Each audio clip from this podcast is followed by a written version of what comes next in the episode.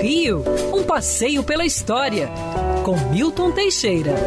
Amigo ouvinte, dia 20 de janeiro de 1890 aconteceu um episódio insólito. É, estava sendo realizado no centro da cidade um concurso de hinos para a escolha do hino nacional brasileiro. Sim, sim, sim, sim. Quando a República foi proclamada em 1889, Deodoro mandou substituir o velho hino do Francisco Manuel da Silva por um novo. E foram apresentadas várias composições, algumas muito bonitas e tudo mais, mas Deodoro não gostou de nenhuma. Ao final do concurso, disse no teatro: prefiro o velho. E o hino velho ficou.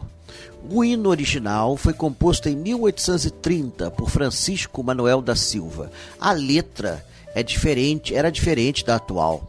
Dos grilhões o Brasil nó desata, do Amazonas até o Prata. Mas quando veio a República proibiram esse hino e durante dois anos, sabe qual foi o nosso hino? A Marselhesa. É, a Marselhesa francesa. Ninguém já não consegue cantar um hino em português, imagina em francês. Allons les enfants de la patrie, de jour de gloire est arrivé. Pois é. Tinha que cantar isso, caramba. Mas finalmente, em 1890, veio o hino antigo sem a letra.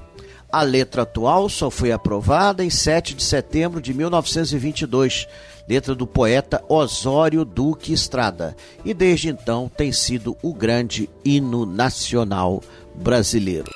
Quer ouvir essa coluna novamente?